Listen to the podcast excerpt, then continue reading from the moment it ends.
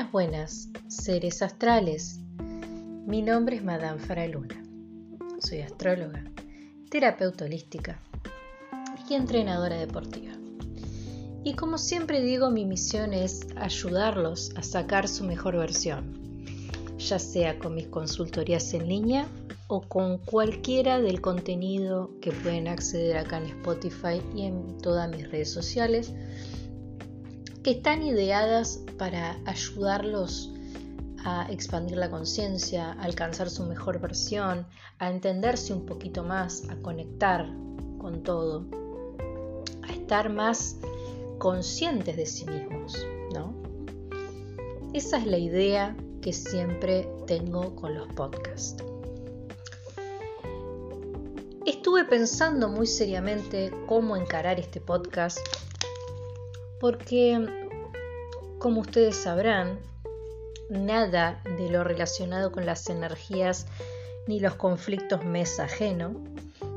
Y he estado pasando por un proceso personal al que los astrólogos le llamamos el Saturnazo, además de sentir todas las energías y las revoluciones que están dando, dando vueltas. A flor de piel he estado un poco estancada creativamente me disculpo para las personas que suelen escuchar los podcasts. La verdad que estoy viendo que hace bastante que no subo nada.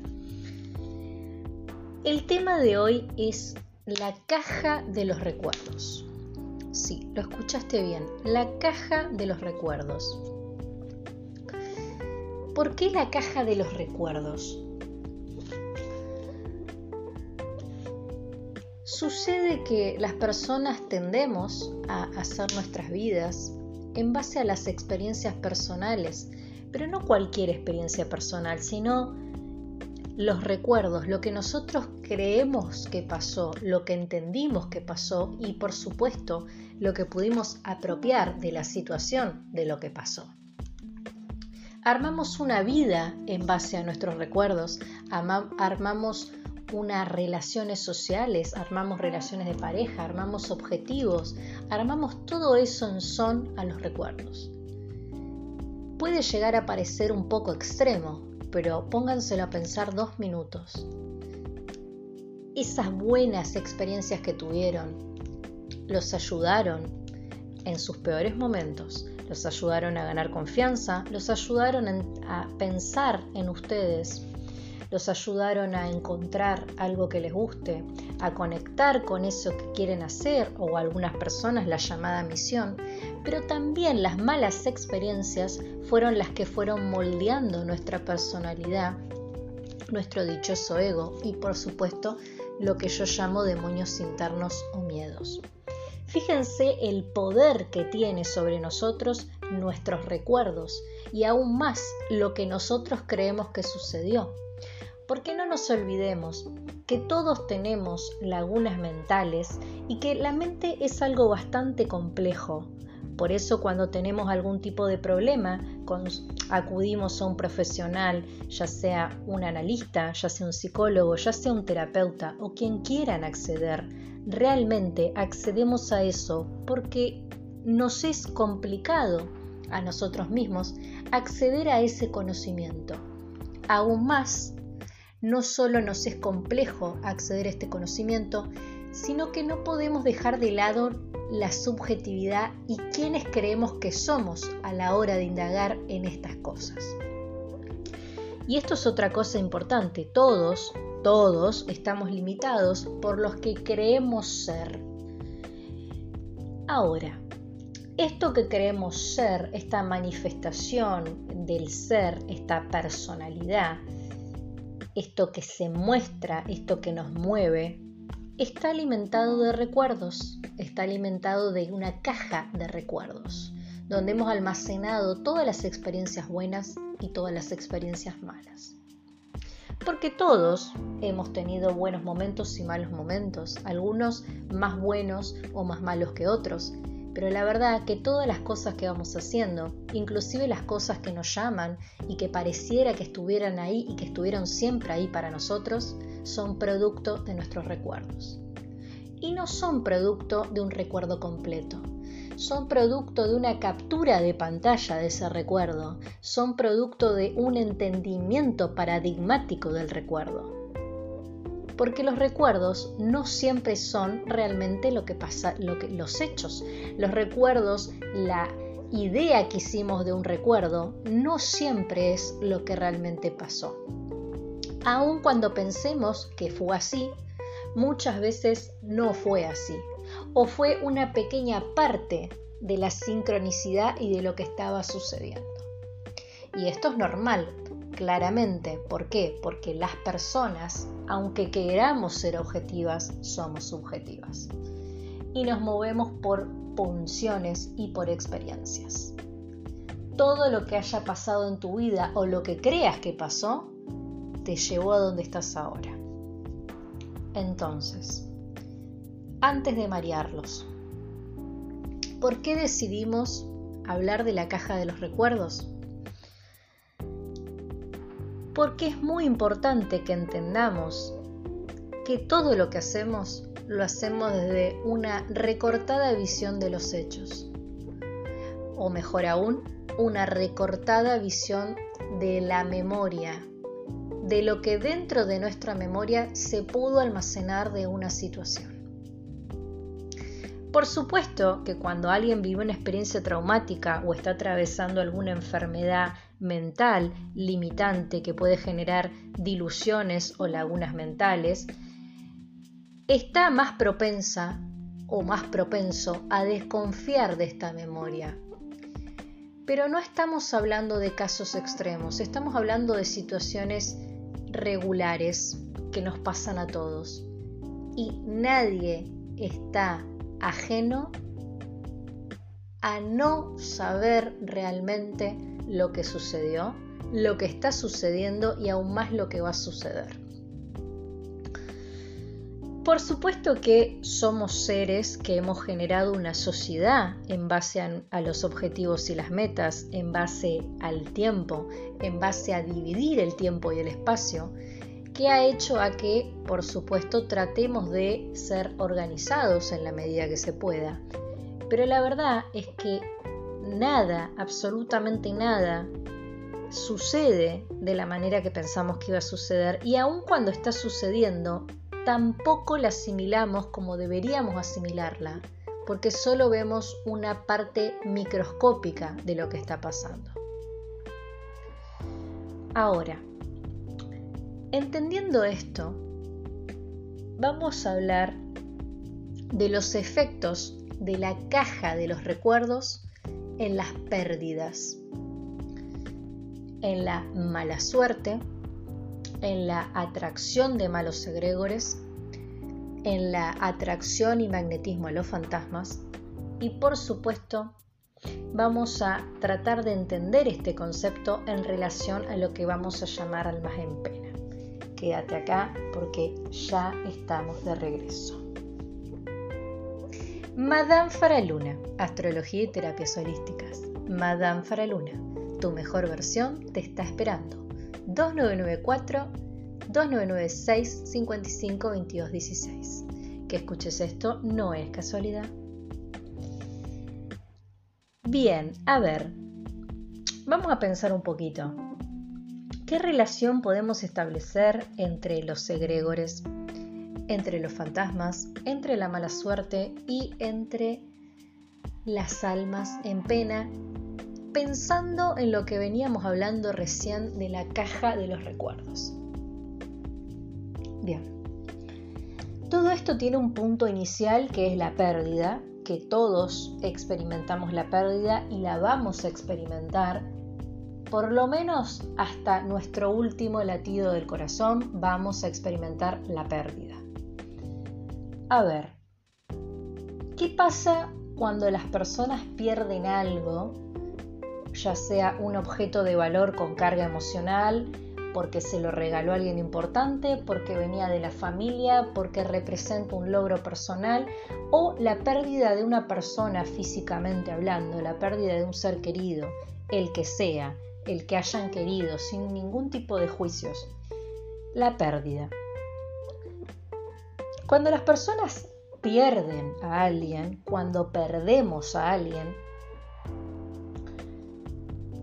tenemos conductas egoístas. ¿Por qué?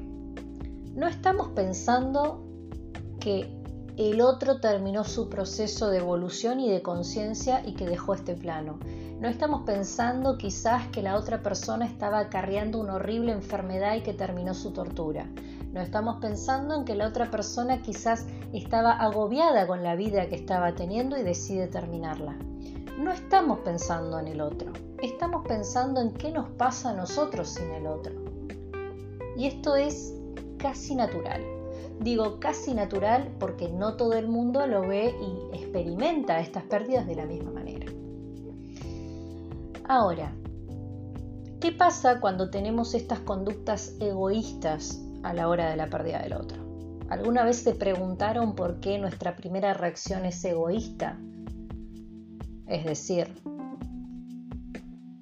culpar al otro porque se fue, culpar al otro porque ya no está, preguntarse cómo pudo ser tan egoísta de suicidarse o matarse, preguntarse por qué el otro no quiso seguir peleando con esa enfermedad que tenía, por qué no aguantó un poco más o simplemente llorar demasiado y recordar demasiado a la persona fallecida. Y de esto vamos a hablar un poquito más adelante. ¿Por qué tenemos esta tendencia a ser egoístas ante la pérdida física de otro ser?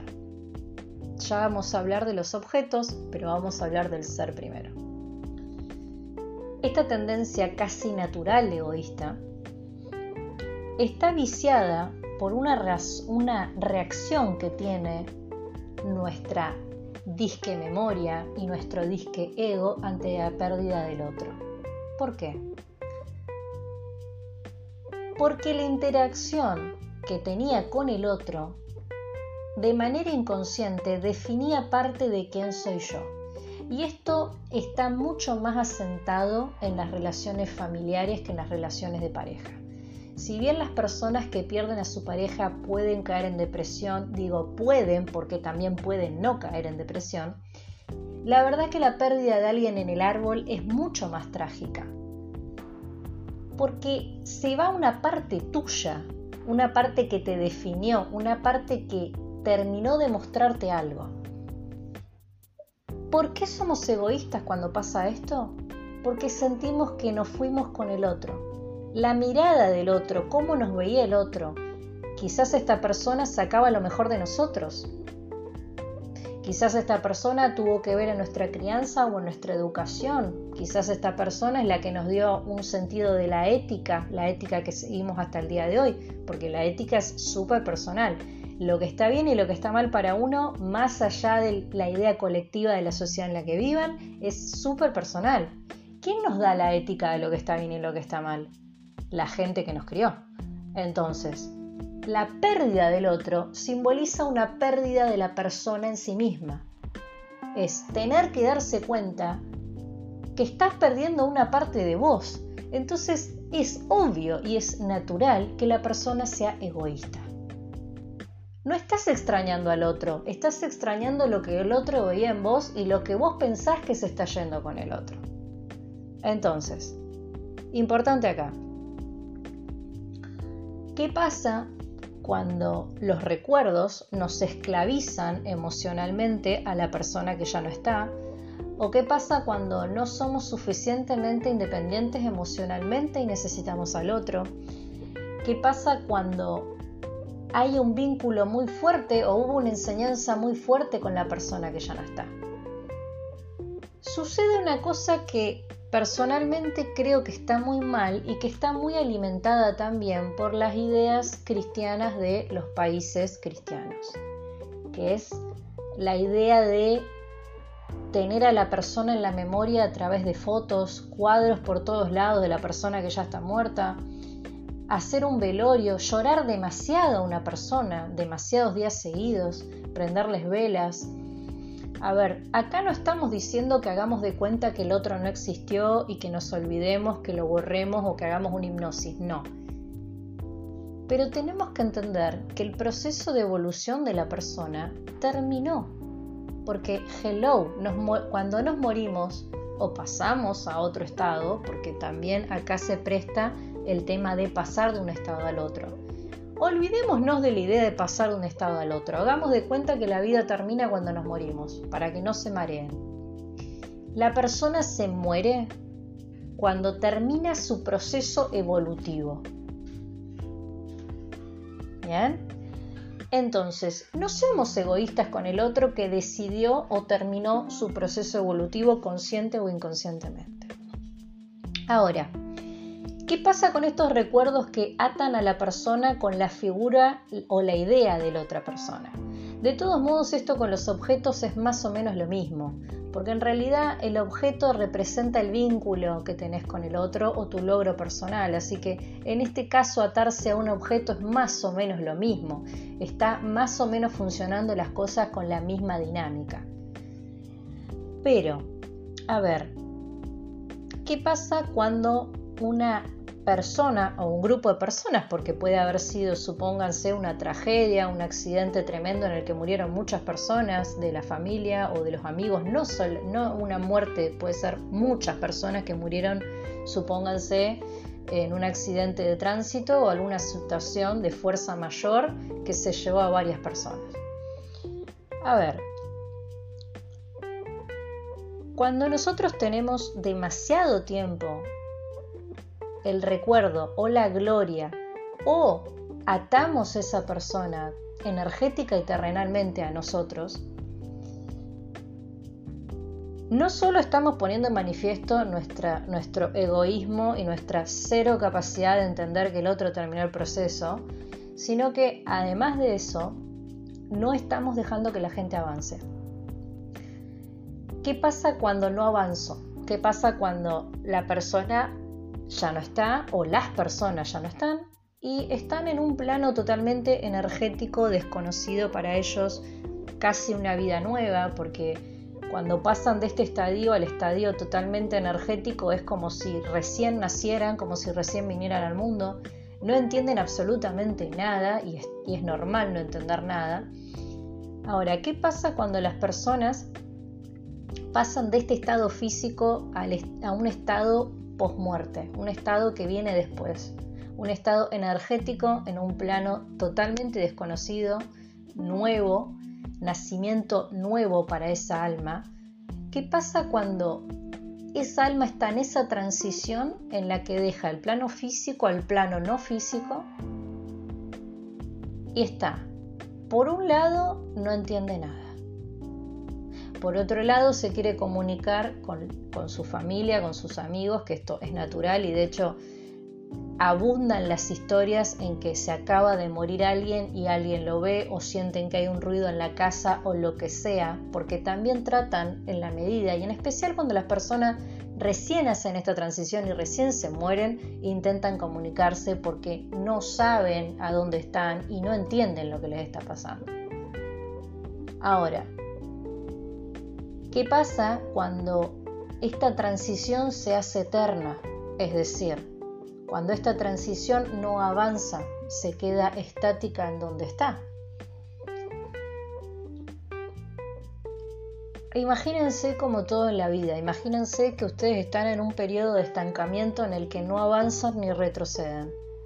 Se sienten encerrados, frustrados, un montón de cosas supernaturales que a todos nos pasa y nos va a pasar Imagínense llevarlo a un plano de desconocimiento total del terreno, desconocimiento total de absolutamente todo.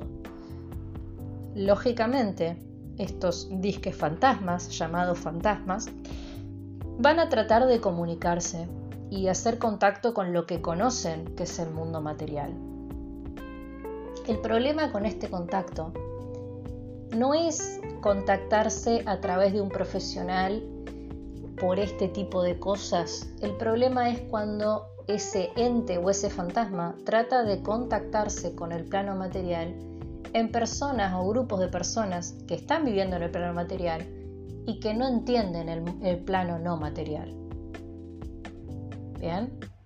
El fantasma va a hacer lo posible por comunicarse, lo que sea. Y este es el caso en el que se rompen las puertas, se rompen las ventanas, se caen las cosas, se caen fotos. ¿Por qué? Porque como no te pueden tocar, van a hacer lo imposible por contactarse.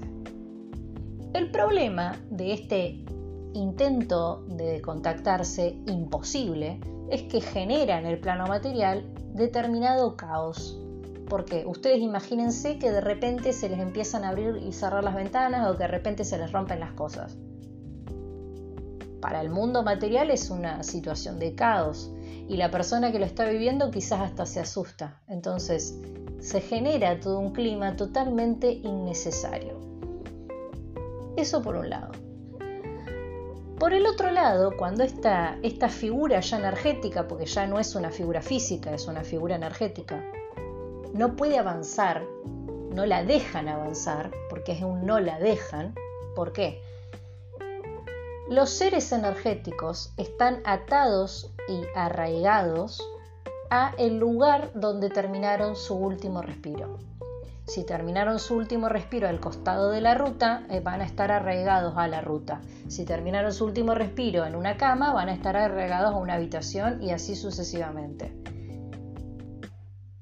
Si a eso le sumamos que estamos todo el tiempo llorando por años al muerto, haciendo 85 millones de reconocimientos, tenemos 20 cuadros del muerto, tampoco lo vamos a dejar avanzar. Y el problema acá no es no dejar avanzar al muerto. El problema es cuando el muerto está demasiado tiempo estancado en un solo lugar. Es decir, cuando pasa de ser un simple fantasma a un alma en pena. Acá el problema es que acá se nos termina la joda. Porque un fantasma no es lo mismo que un alma en pena. Un fantasma es un recién nacido en el mundo energético es un ser que se quiere contactar, es un ser que puede o no tener malas intenciones en el lugar en el que fue muerto, ya sea la ruta, una casa, donde sea. Ahora, el alma en pena está tan estancado y tan perdido en donde está que ya no distingue lo bueno de lo malo y ya no distingue el vínculo con el no vínculo. Para el alma en pena es toda una tragedia. El alma en pena es violenta, es agresiva, es dañina, atrae la mala suerte, atrae problemas domésticos de todo tipo. ¿Y acá a qué me refiero con problemas domésticos de todo tipo? Si el alma en pena está al costado de la ruta, bueno, accidentes de tránsito más de lo normal, gente que se siente agobiada o mal cuando pasa por ese lugar, cosas raras que pasan en esa zona. Ahora, en una casa, complicado. Porque en una casa, mientras el alma en pena esté más tiempo, va a tomar cada vez más sectores de la casa. Y aparte de tomar cada vez más sectores de la casa, es como tener una cucaracha. Nunca hay una cucaracha. A donde hay una cucaracha hay dos, hay tres, hay cuatro. Entonces, donde vos no le permitís al fantasma avanzar, donde dejás que se convierta automáticamente en un alma en pena, le estás abriendo la puerta a todo el resto de la camada de almas en pena que estén dando vueltas por ahí. Es como una radio de wifi. Empieza a girar, a girar, a girar, a girar y a atraer, a atraer, a atraer, a atraer, a atraer. Ahora, ¿qué pasa cuando hay demasiadas almas en pena en un solo lugar? Aunque ya una es suficiente, pero ¿qué pasa cuando hay muchas, cuando se generó como una especie de plaga de almas en pena? Enfermedades, conflictos entre las personas que vivan en esa casa, tragedias, muertes innecesarias, la casa empieza a ser densa, se empieza a sentir una sensación de agotamiento al entrar a las casas. Todo tipo de malas suertes, todo tipo de disfuncionalidades en el hogar, son esas típicas casas que arreglaron 80 veces la pared y la pared se vuelve a romper o se vuelve a llenar de mog o se vuelve a humedecer, lo que sea. Una cagada atrás de la otra, perdón la palabra. Enfermedades que no tienen origen, enfermedades que una persona un día está sana y otro, al otro día está enferma, enfermedades que no tienen explicación médica, más la sensación de pesadez de la persona o el grupo de personas que el alma en pena decida usar de receptor. Porque esta es otra cosa que no nos dicen mucho. Que es que el alma en pena como todo lo que es energético y como todo, que son, todo lo que son las plagas astrales y todo lo que está en el bajo astral, quieren un cuerpo, necesitan un cuerpo para moverse y para vincularse con este plano. Entonces, si la persona o la energía, el nuevo nacido, está estancado demasiado tiempo y se convierte en un alma en pena y no se puede mover de ahí, lógicamente lo que va a querer es un cuerpo para habitar. ¿Cómo logran tener ese cuerpo para habitar? Sin hablar de posesiones. Lo logran enfermando a la gente que vive en la casa, enloqueciendo a la gente que vive en la casa o en el peor de los casos, enfermando mucho a todas las personas que pasen por esa casa. O como le digo yo también, un egregor energético negativo. Lo que sucede con los egregores energéticos negativos es que en vez de estar lidiando con un solo fantasma en el momento que sucedió esto, estás lidiando con algo mucho más pesado, mucho más grande, y aparte de estar lidiando con algo más grande, la energía negativa, mientras más partes de la casa ocupe, mientras más personas ocupe, es más difícil de limpiar, es más difícil de sacársela encima. Y acá tenemos la afamada mala suerte en las familias. Generaciones largas de familias en las que todo les sale mal. Generaciones largas de familias en las que hay muertes trágicas e inexplicables. Lamento decirles que no existe la mala suerte, existen las malas energías, existen las casas tomadas, existen las almas en pena y por eso es muy, muy peligroso dejar que algo se convierta en un alma en pena. Porque después ni con un séquito de 15 personas chamanas limpiando la casa o lo que vayan a conseguir, lo van a, van a lograr sacarse semejante energía negativa de encima. Bien, ¿Qué hacemos? ¿Volvemos a nacer? ¿Nos apagamos las emociones y dejamos de sentirnos mal por la pérdida? No. Pero empezamos a tomar conciencia de que la muerte no es solo una transición, sino que volvamos al principio del podcast. La persona se muere cuando terminó su proceso evolutivo. No importa si se murió a los 3 meses, si se murió a los 15 años, si se murió a los 80, a los 90, a los 35, ya sea una enfermedad, ya sea un accidente, ya sea porque se mató, no importa. La persona se muere cuando termina su proceso evolutivo. Y cuando eso sucede, sos un recién nacido en el plano energético, no entendés absolutamente nada. Y como no entendés absolutamente nada, lo peor que te puede pasar es que te quieran atar a ese plano material que, del que vos ya no sos parte. Entonces, acá no se trata de hacer de cuenta que esas personas o esa persona o quienes sean no, no existieron, sino se trata de dejar descansar a las o la persona en paz, dejar de hacer reconocimientos cada 5, 6, 10 años de los hechos, dejar de tener 85 millones de remeras, muebles y fotos de las personas que ya no están, porque es a lo primero que se atan los entes, y entenderlo como algo que pasó, alguien que pasó por nuestra vida, para bien o para mal, y que ya no está, porque es la única manera de cortar con ese ciclo. Ahora, ¿cómo se relaciona todo esto con el principio, con la caja de los recuerdos? El dolor que uno siente en la pérdida no es otra cosa que la idea del recuerdo, de lo que crees que pasó y del tipo de vínculo que estableciste con esa persona. Entonces, los recuerdos, que si bien pueden ser muy bonitos o no, son los que tienen total poder sobre nosotros mismos. Tengan mucho cuidado con cómo manejan sus recuerdos, tengan mucho cuidado con qué le dan entidad y a qué no le dan entidad. Y por sobre todas las cosas respeten los procesos naturales de las cosas. Las cosas empiezan y se terminan por más horrible que pueda llegar a sonar y créanme que me cuesta decirlo, pero las cosas empiezan y terminan.